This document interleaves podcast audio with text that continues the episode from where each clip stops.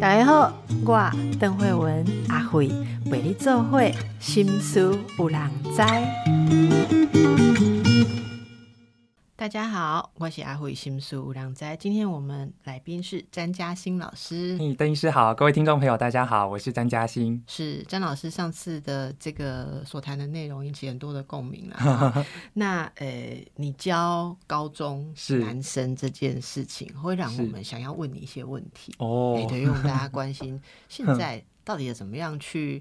呃，启发或者是辅导这些年轻人嘛？你上次说到这个他们的青春心情哈，是。那老师，你知道现在很多时候我们会呃遇到一些议题哈，是感觉在教育上面以前很缺乏，例如像这个性别或是多元性别这些问题，不晓得在贵校哈，在老师的这个教育上，这个部分是怎么样去启发，或者说你会怎么样？帮助孩子在这个部分，因为这个很多的父母其实觉得很重要，但有些父母又很保守，对不对？是我曾经问过有的老师，他说这东西他不知道怎么教，最好不要碰，因为碰了这样了，那边的家长不满意；碰了这样，那边的家长不满意。你会不会有这种问题啊？嗯，一开始的确会有这个顾虑，但是呃，我想先谈的是，因为我自己本身是同志，嗯，对，所以呢，我其实自己在这个生命历程也有自己的一些坎坷跟痛苦，还有一些体悟，对，所以后来呃，我是。啊，先跟各位听众分享，我是在二十岁的时候主动跟我母亲出柜的。嗯，对。那那时候是为什么会有这个因由呢？哈，因为我觉得我自己很确定了，那我也不想再欺骗父母亲，也不想再欺骗自己，嗯所以就决定出柜。那当然做这件事情啊，我做了非常多的功课啊，包括我去修课啊，哈，然后去啊看一些书籍，那也是慢慢的去认同自己。可是我觉得，呃，我现在身为老师。我的身份转变是，当孩子有遇到这样的问题的时候，我要如何面对？因为我其实我第一次到竹中的时候，我就把那个婚姻平权的彩虹丝带绑在我座位上，对，因为我的目的是我希望让孩子知道说，哎，这里有一个出口，如果他呃有关于性向或是性别的困扰，他有一个老师可以聆听他的故事。对，那当时呢，呃，有没有想过说，同事会用什么眼光，或是学生或家长？哦，会用什么眼光看这个看我？我的确想过这个问题，但是我后来还是决定要勇敢的去去做。好，那呃，当我就是呃绑了这个彩虹丝带呢，的确有一位学生来跟我讲，他说：“呃，老师，我喜欢我们班的副班长，但是他一直已读不回我。对，那怎么办？可是我会觉得说，呃，他的问题比较不是性别认同的问题。”他比较是他喜欢别人，但是他被拒绝的问题。我懂你的意思。我先说刚刚这个过程，我真的觉得是一个作为一个老师，真的非常付出的一种做法。你知道，大家会说，呃，在现代社会里面，呃，谁是异性恋，谁是同性恋，谁是呃。怎么讲？非二元哈，嗯嗯，基本上我们觉得我们不要去标签人家，是是。可是你自己弄了一个彩虹丝带，自己在这里放一个标签，说 有事情可以来找我，这里有这样子的人，你自己标签了自己的这个东西，来让需要的孩子知道他，嗯，他可以找到你。我我觉得这个这个动作真的非常的无私，而且慷慨，对不对？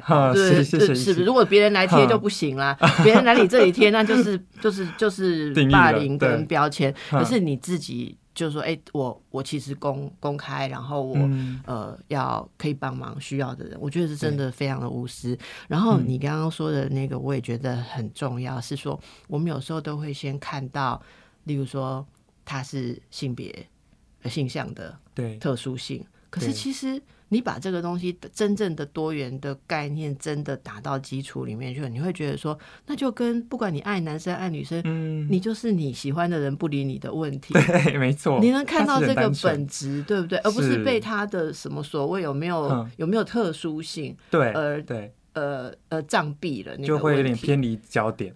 啊，那你这样跟他讲的时候，他应该会觉得突然觉得很信任你，很感动。对，因为其实我们呃，像我教国文，我们有些课程也会谈到性别，那我自己也会带入呃，像多元性别的讨论。但啊，老实说，其实多元性别在国文科里面，我自己觉得还算是比较保守，可能在公民课老师会讲的比较坦然一点。对，那呃，其实我们在一零八新课纲里面的国文语文国语文的领纲里面有很明确标示，第一条就是性别议题，那里面就有非常清楚的呃标示说，呃性别议题包含呃性别认同、性别气质，还有性倾向的认识与尊重。对，那我在课堂上也会呃播这个叶永志纪录片给孩子们看，让他知道这个呃这个孩子他因为性别气质呃受到同学的欺负这件事情，那。我觉得这这这件事，老师需要主动的讲。尤其我在男校，其实男生们很常会开性别的玩笑，或者说你是臭 gay 啊、死 gay 啊，或是死娘炮这种。哎，的确还是有哦。虽然比我以前学求学时候少一点，但我就很严严怎么严格严肃的跟他讲说，这是不当的。对，因为你可能是博取一个同才认同，但是你可能不经意的伤了某个同学的心，那他可能会带着这个创伤往往下走，但你不知道他未来会。发生什么事情？所以我觉得这也是呃前一阵子那个 Me Too 事件很轰轰烈烈的时候，我也跟同学们讲说，我们不要小看性别这件事情，它就是我们的日常生活进行式。对你的老师、你的同学、你未来的上呃上司、下属啊、家人，其实可能都有多元性别的存在。对，它不是只是我们外在看到男生女生这样子而已。嗯，那么现在的孩子哈。你觉得他们接受这些概念的状况如何？好，那你你会呃，因为说这是常常要注意他们，或者在辅导他们的时候，看到他们开这个玩笑，有这样子的文化次文化的时候，就要去介入吗？还是说你的做法是定期给他们一些好像主题式的启发？这到底老师们应该怎么做比较？比较有效，因为有时候你太刻意，是不是学生反而会反感？对，就是呃，我其实，在讲到呃，包括我之前上一课叫这个话剧秩序，他讲到日治时代女性，那我就谈到说，其实从女性到现在多元性别，呃，在社会上，其实这些曾经好或者现在的这些性别弱势族群。嗯，他们有一些东西是我们没办法看见的。那为什么他们需要去冠上像以前女权主义要冠上一个女字？好，女总统、女卡车司机，好像这些比较以前是男性要做的事情，我们要特别冠上。那是因为他有一定的这个呃，他想要争取恢复到平等的这样的一个地位。可是。这是我觉得这个到现在走来，应该是要把这个女或者是呃所谓的像刚刚讲这些标签拿掉，回到一个人他真实的样子。那呃，当我在跟学生讲述这段性别历史的时候，因为我教的是男校，他们就觉得说异性恋男性简称异男，好，他说他们也是被霸凌的一群。我觉得这是很有趣的议题，就是呃异男他觉得自己的权利或是某一种某一种舒适感好像不见了。嗯，那其实，在青春期的小孩，他们就会感觉得到。他说：“老师，你怎么一直讲女性一体？你一直讲同志一体？那异性恋男性呢？我们也被霸凌啊！女生不用跑一千六，女生跑八百，然后男生要当兵，女生不用。他们就会找这些。对对，那我们就会开始讨论。典型的问题啊，这怎么讨论？对，我就哎，我就说，的确这是可以反思的。女生也可以跑一千六啊，对啊，女生也可以当兵啊。那那可是现在就是我们。呃，可能目前规定还不是如此。那我们可以用什么方法一起来，就是呃，达到大家所谓合理的好性别平权，或者说女性呃女生在高中穿的是裙子，那男生可以穿裙子吗？那我们怎么样去呃在服装上面好，或者是说呃在呃包括厕所的颜色的这个辨识啊，有一些改变，这都是可以从实际生活去付诸行动。那我觉得在讨论性别议题的时候。呃，比较不建议就是老师一味的说教，应该是多抛出问题，让孩子们去反思他所处的优势或是劣势，或是他的困境，或是他自己感觉到，呃，其实他透过大家讨论，他发现，哎，原来我自己是这样被对待的。嗯，那校园里面其他的老师们哦，对这种东西的觉察，你觉得如何啊？现在的状况？嗯，我觉得。呃，应应该是说，我们老师们好像也不会主动谈这个议题，但我觉得，因为它已经是现代的，我我觉得性别议题是显学，也是一个公民议题。我觉得越来越多老师能够关注到这个议题，那也会把它融入到各科的教育里面。那我觉得，身为呃中学教师，尤其在青春期孩子发展阶段，我觉得性别教育是要主动谈的，因为它是跟着我们一辈子的。一个很社会概念的东西。嗯，我觉得其实很多老师在呃主动谈这个议题的时候。都要克服一个关卡哈，就是学生可能现在听到的时候，不是像我们以前听到很新鲜，现在学生听到说啊又来了哈，对，因为因为你刚刚讲的 就是就是已经是显学或政治正确，他们说啊又来了哈，然后他们就会背一大堆说就是要怎样怎样啦哈，哎不一定要怎么样哈，哎没有特定的男性女性的是怎样哈，然后什么的，他们就会讲，可是要如何打动他们，其实是真的要。呃，让他们有感触，说人与人之间，其实每个人都有他自己的特色跟追求，这能不能真正的被公允的对待？我觉得真的是要用一些情感上去打动。所以跟这个其实相关的议题，说，那老师，你平常在跟呃孩子们在互动的时候，哈，我有有一个字，有个词，哈，真的很敏感，叫做品德。哦，品德，品德然后品德这个事情现在还存在吗？我觉得可以教吗？哼，我觉得品德是呃每个人本身就有的，但是他只是被蒙蔽。品德的定义是什么？我自己对品德的定义就是一个人能够不用去透过思考、思想，很自然从良心本能发出他本有的德性。OK，应该就是一个人的品质。它的质地，对，那嗯，我这里就举个例子，因为可能啊，我自己教国文，所以我也蛮重视这个品德教育的，对，因为我们知道说现在呃升学主义啊，或者说现在这个呃社会，大家不就是人生啊争名夺利，好，我考试考高分，然后得到好工作啊，然后呢得到好的伴侣啊，买房买车这样子，好像很荣光的过一生。可是我会想去问孩子们说，那一个人的价值？除了外在这些堆砌起来的东西，有没有更深层的可以，就是能够让别人因为你的存在而让世界更好的这样的可能？那我觉得这是需要每个人品德的流露哈。那我举个例子，就曾经我们班呢有一次就是呃外扫区，好呃有几天没有去打扫，那那个同学骗我说，哎老师我们都有去扫。后来我收到学务处卫生组寄来的红单，因为我是代导师，我就看完红单，我就说：“你们不是说有去扫吗？老师信任你们。”那好像说：“哦，就是因为很忙啊，考试啊，哦，周五大家很累啊。”好，那这个待我可以提到如何用这个呃沟通法哈。那这里当下呢，其实我是我的情绪是有生气的，对我有承认就是说谎，他们对说谎欺骗老师，我我气的是这点，而不是说你扫的有没有多干净。对，那我就刚好在生气的当下，我突然想到《论语为政篇》里面一个句子，我就写在黑板上。我那时候不知道我没有备课，我就突然想到一个句子，那句子叫：呃，孔子说。导之以政，齐之以刑，民免而无耻。好，导之以德，齐之以礼，有耻且格。哦好，那白话翻译就是说，读过这个，是就是如果我们用政令、用刑罚来约束管理人民，那人民他会不敢犯罪嘛？但是他不会觉得这他做错事有这个耻辱，他只是不想被记过或者是被处罚而不去做这件事情。可是如果从品德教育的角度来说，孔子说用道德来引导，用礼法来约束百姓呢，能够遵遵守礼法，而且能够从内心真的改过向善。所以我觉得这也是我教育的理想，就是呃，我希望孩子们能够以道德良知为依归。那更细微的是，自己动错念头不要。呃，就是不要演变到行为，能够自己都能够觉察这个念头的不对，那就不不需要外在的约束。对，那像是以前呢，很久很久以前，古人呢，我就讲那例子，他们做错事情呢，他们会自己画一个在地上画一个圈，然后跳进去，这叫画地为牢。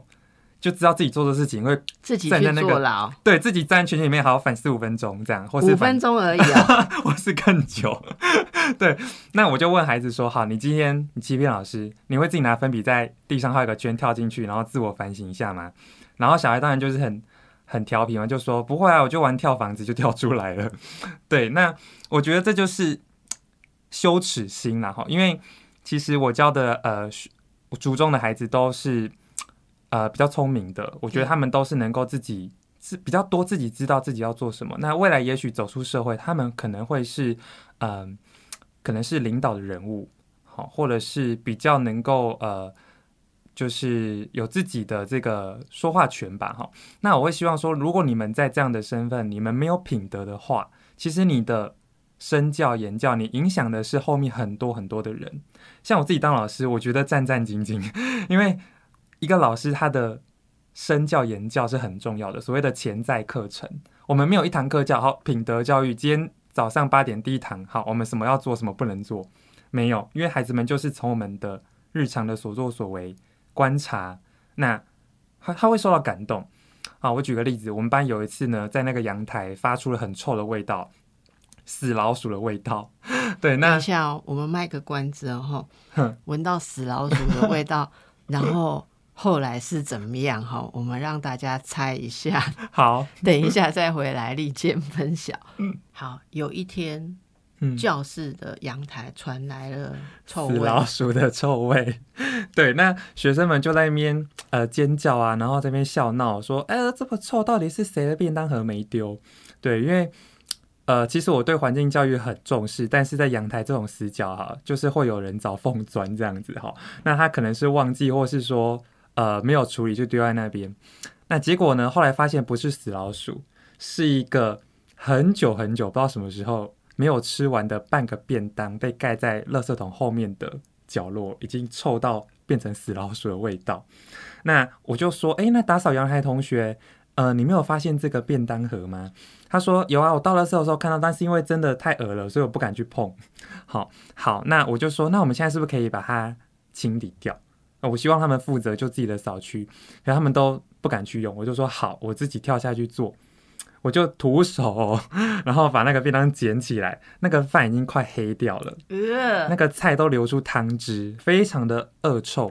我就把它 倒到厨余桶里面，还用水稍微把那个餐盒清洗干净，放在回收区。我说，这就是我们要负责自己分内的事情要做好，你不做，没有人会想去做。那如果大家都不做，扫地了不扫，擦黑板的不擦，好，那我们在这个小社会里面，我们基本的本分没有做到，我们出社会怎么办？你会不会在婚姻里面，好就觉得是另一半要帮你做家事，好，你会不会在外在的这个你的职场上，会觉得你的事情好不负责，结果牵连了整个团队？我觉得这些都是要从很小的生活的细节教起。那我再举一个例子，就是因为我我任教的是中学嘛，所以呃有时候会遇到孩子们作弊的行为。对，那有一年我任教高三，那因为高三都是要考试，所以孩子们可能会对分数比较锱铢必较。对，那有一次我在监考的时候呢，就看到有两位同学，他就把他考卷移到他的座位旁边，后面同学就这样瞄那个答案。我是非常清楚看到他看到，比如说 B C 猪，他就直接写 B C 猪，然后再翻页，再写下一个。好，我当场因为在监考，我就没有我下去稍微走过去，他没有收敛，但是我没有直接就是发出声音，怕干扰其他同学。等到考完之后呢，我那时其实内心也十分。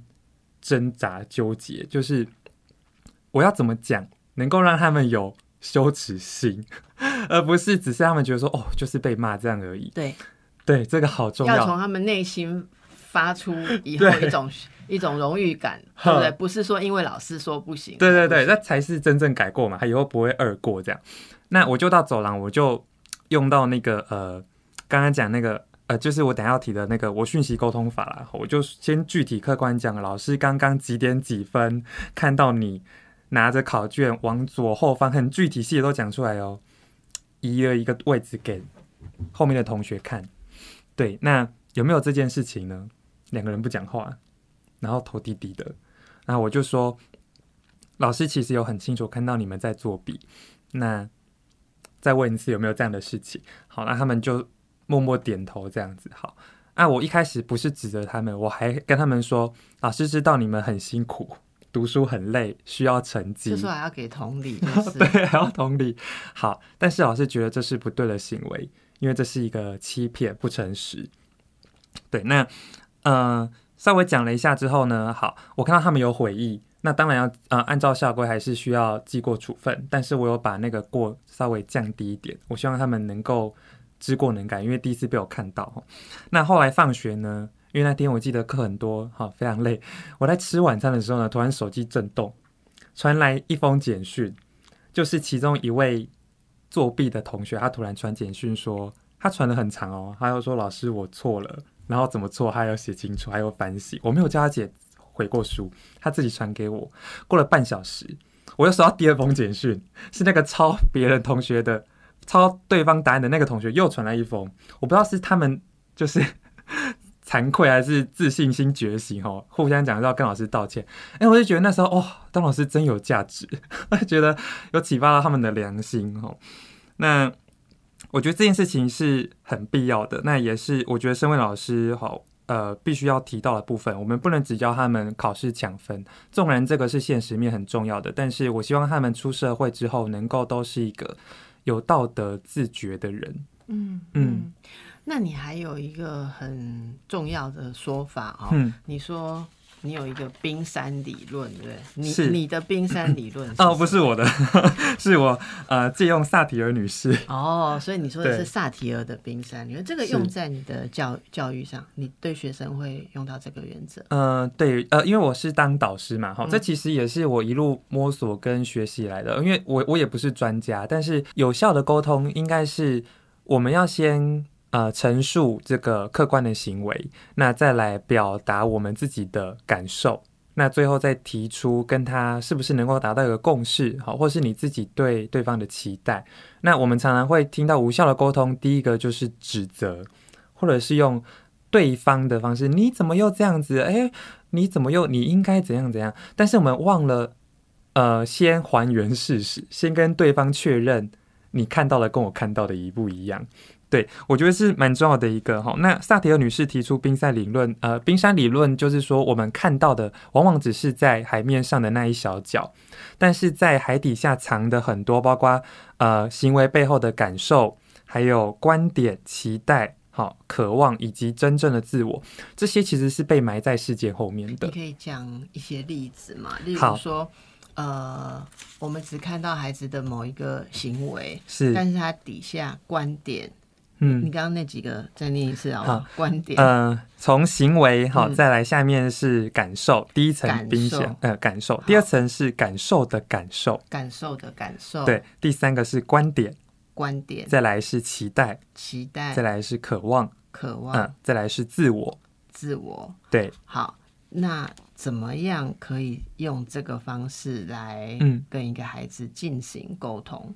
好，譬如说，呃，孩子可能想要得到某个玩具。好，我再谈比较年纪小一点孩子好了。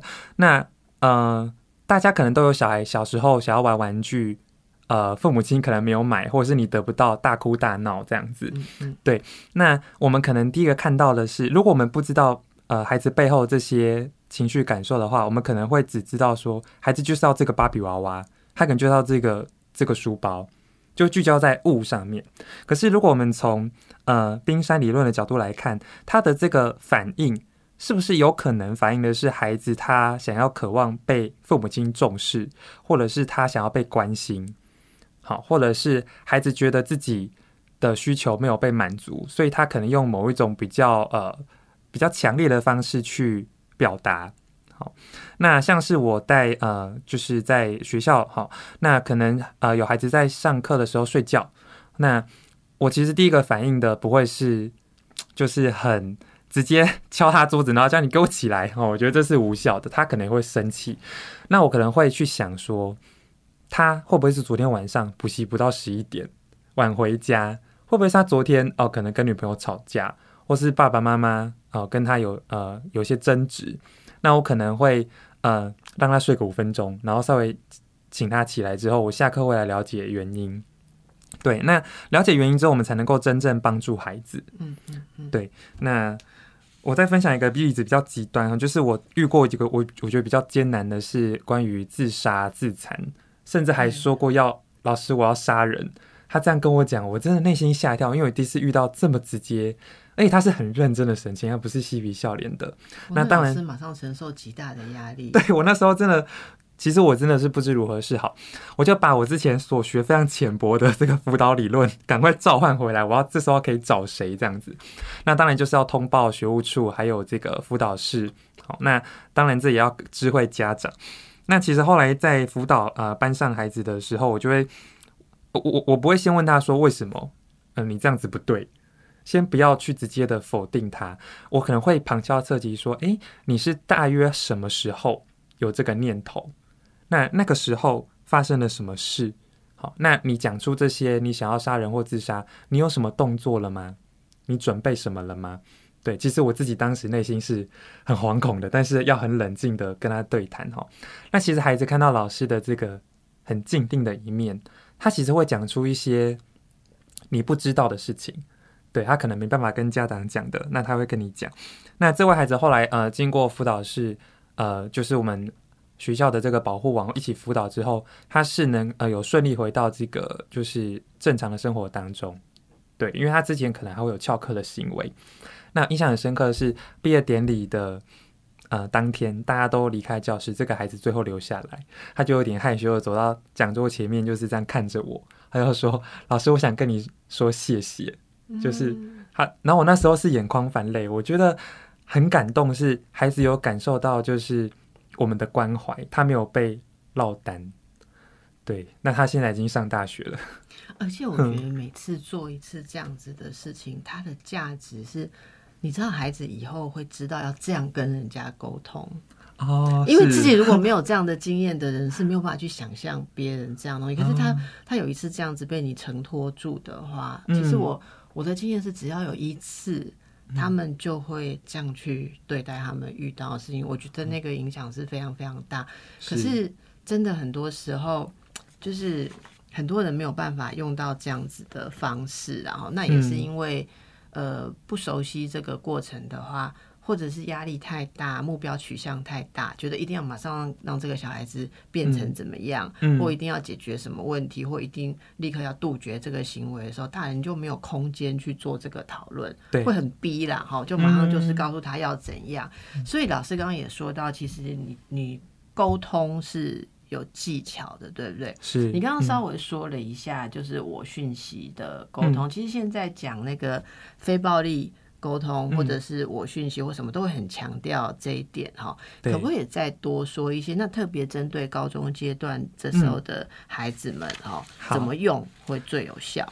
呃，好，呃，先跟各位听众们稍微讲一下，我讯息是 i message。对，那我讯息它其实强调的是把重点放在陈述事件本身，还有自己的情绪，不要过多的揣测或是指控。那第一个，对方不太就是不会第一时间就感觉到自己被指责批评，那才能开启沟通的可能嘛？哈，那我讯息呃还可以表达自己的观察、关心、理解。期待跟解决方法，那就像我刚刚提到，它是能够让我们在沟通之前，能够先事先好，有点像是合作一样，我们先核对一下，哎，我们现在要谈的事情，我们有没有在对的频率上？对，有没有共识？我们再来讨论嘛。对，如果没有共识，就要先 达成共识，先达成共识。那我现在没办法，好，大家先稍微休息一下，有时候稍微等待一下，我觉得也是无妨的。对，不要马上急着要解决。哦，这很重要。对，让自己有一些空隙、呼吸的空间。像我有一次真的有被班上同学气到，就是他上课呢，啊，可能玩手游啊，玩一玩之后呢，他就开始跟同学洗脑啊，讲话很大声。那我口头就是稍微纠正一些，他就开始有这个呃不好的言语出来。对，那呃。我那时候下课，我是觉得心跳加快。我在跟他讲，因为我就说，哎，呃，我们来讨论一下你刚刚的那个行为。他他没有这个，就是觉得自己这样的行为不当，还甚至有狡辩，好，或者是有更，就是我觉得比较激烈的言语。那那时候我说好，我们先讲到这边，然后我就赶快跑去走廊的底部，然后看着那个。外面的风景，我就深呼吸三口，说：“张嘉欣，你很棒。”我先鼓励自己。我说：“好，我们先冷静一下，因为下节还是一样的课。”对我就先给自己一个喘息的空间，不用直接就是硬着一定要硬碰硬。好，那么我们也给大家喘息的空间，再回来。老师刚刚那个。我讯息哈，是你可以 示范一下，或我讲几个例句，好不好？好，呃，譬如说，孩子们在高中很喜欢玩社团嘛，好，那我举个例子，比如说有孩子他可能是热舞社的，好，那热舞社我们知道放学之后要去练舞，那练舞可能大家都要练到很晚，然后才能回家。如果你先跑了，大家就觉得你不合群嘛，或者是在同学的同台中面子挂不住，虽然都会练到最后一刻才回家。那我曾经在青师座谈会就有家长问我这个问题，他说小孩都练舞练很晚回家怎么办？好，那我们如果是呃希望孩子好能够准时回家，但他今天没有回家，我们可能会很生气。我说。你怎么都那么晚回家？你跑去哪里鬼混？好，那我觉得这就不是我讯息，它比较是情绪的抒发。那如果是我，我可能会这样讲，我可能会说：哎，今天你比平常还要晚回家。好，那这个是所谓的事实啊。我先讲一下我讯息的几个步骤。第一个步骤就是先把。呃，困扰我们的行为事件，客观的描述出来。等一下，你这个客观要再解释一下，因为很多人以为他是我讯息哈。对。可是他描述的并不客观呢，哈。是。例如说，我看到很多人开始练习这个时候，像父母，他说有啊，我有用我讯息啊，可是我小孩还是崩溃啊。好，我就仔细问说你讲什么，他就一刚刚那个例子，他就说，我就告诉他哈，我对于你搞到这么晚回家感到很难过。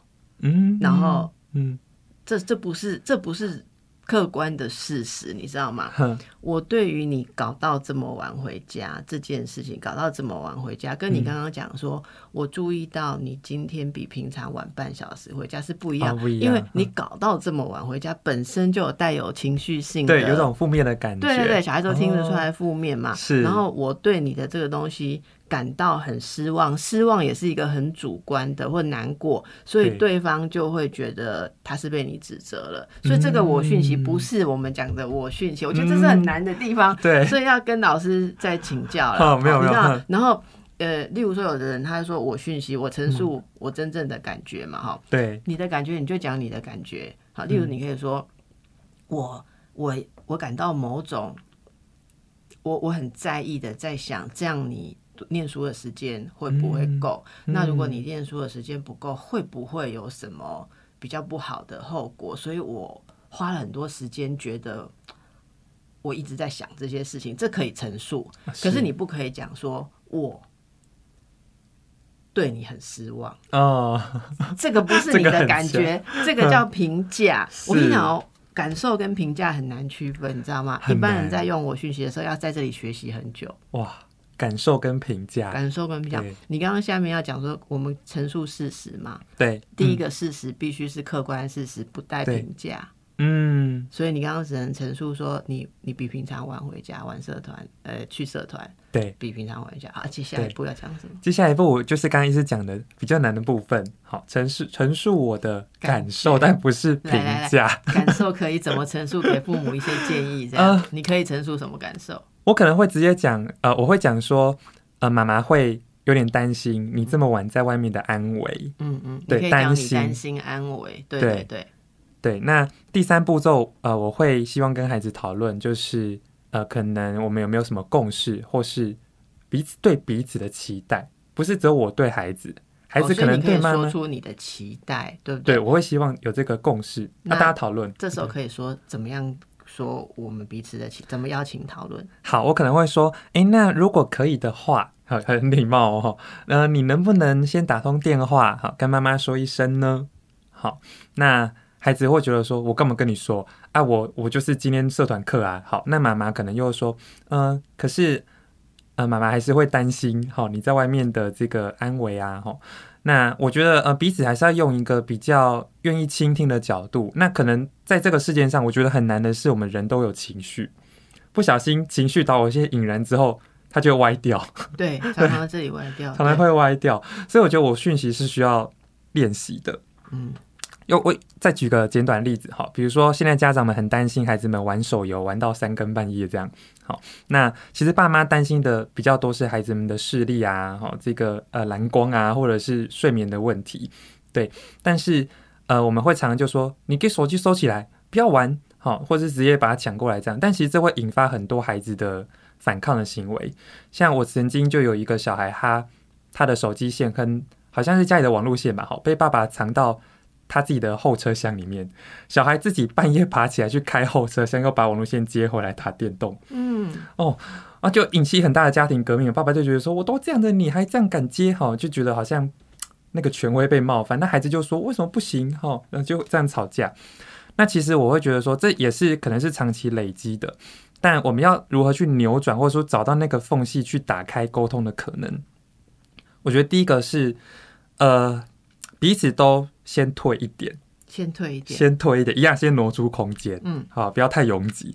那一样，我们试试看我讯息，好，比如说爸爸就可能说，哎，爸爸昨天看到你从停车场拿回我之前放在后车厢的网路线回来，好，有这件事情吗？好，啊，小孩可能就人赃俱获拿在手上，或是已经装好了嘛，啊，就说好有。那第二件呢，爸爸可能说，嗯，爸爸觉得很惊讶，好，你怎么会半夜跑出去？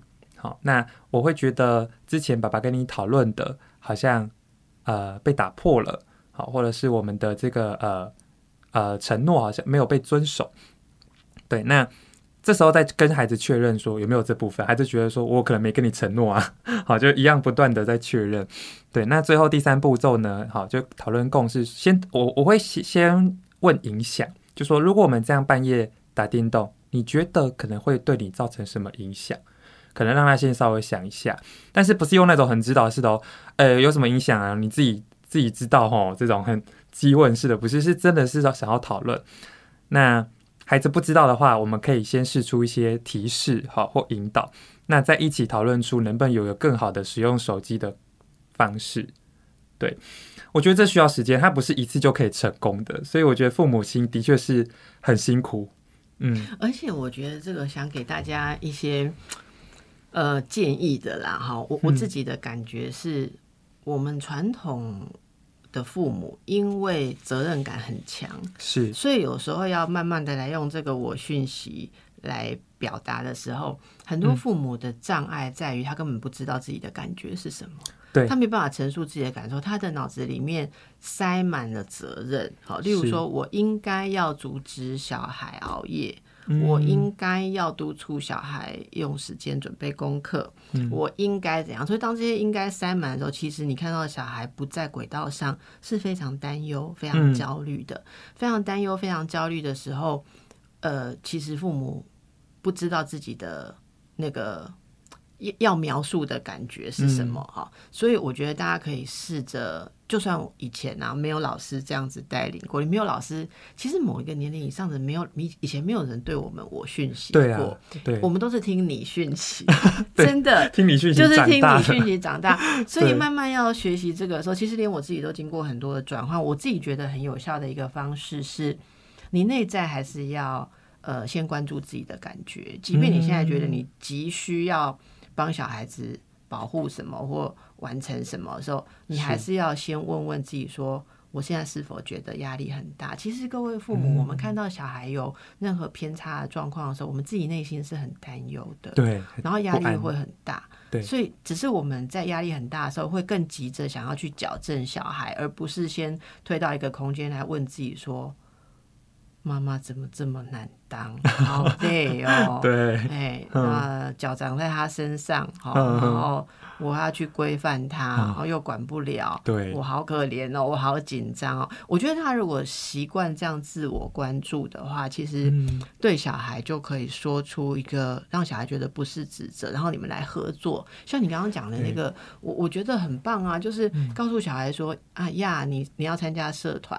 然后时间，假设你担心的不是时间运用，你是担心他的安危，你就说是我会一直想到，好不放心你的安危。那小孩子也会觉得说，我也不希望你在那边担心我，然后回来看你一张脸怪怪的，很烦，对不对？那我们就来找出方法，有没有什么方法是你可以做或我可以做？好，我怎样可以不用一直担心？然后怎么样可以让你觉得不干扰你？我就听过孩子说，那你为什么不打给我？然后妈妈说。你自己没有回家，你不用报告，人家还要来问你，然后又又歪掉了，然后才小孩就觉得说你在陈陈述的是权威，但是其实我们在旁边辅导妈妈的时候，我们看到的是说，当小孩子跟妈妈说“那你为什么不打来”的时候，妈妈愣住了，因为妈妈一直以为说，呃，如果小孩子没有自动回报啊，这里面有个隐微的情绪是。我一直在追着小孩跑，我是想要小孩是想要把我丢掉的，所以他有这个挫折感，尤其是高中开始的小孩，对对父母会有很多你不再把我当一回事，对对对，你要离我而去了，对，所以他其实想要讲不出那个话，是说妈妈现在已经没有脸 去追着你查行踪了，哈，因为总觉得你大了，所以如我其实有点渴望感觉到你还在意我，你在忙的时候。记得我在家里面饭菜做好在等你，我觉得应该讲出自己的感觉，你会发现小孩其实比我们想象的成熟跟体贴很。没错，没错。大大人不讲感觉，我们怎么期待小孩懂？对啊，大人的感觉，所以你的小孩真的很多时候比你更想的更体贴。对，好，这是主持人乐观的结论呢。那有些孩子也许真的需要更多的耐心，我们就期待有更多细心的老师。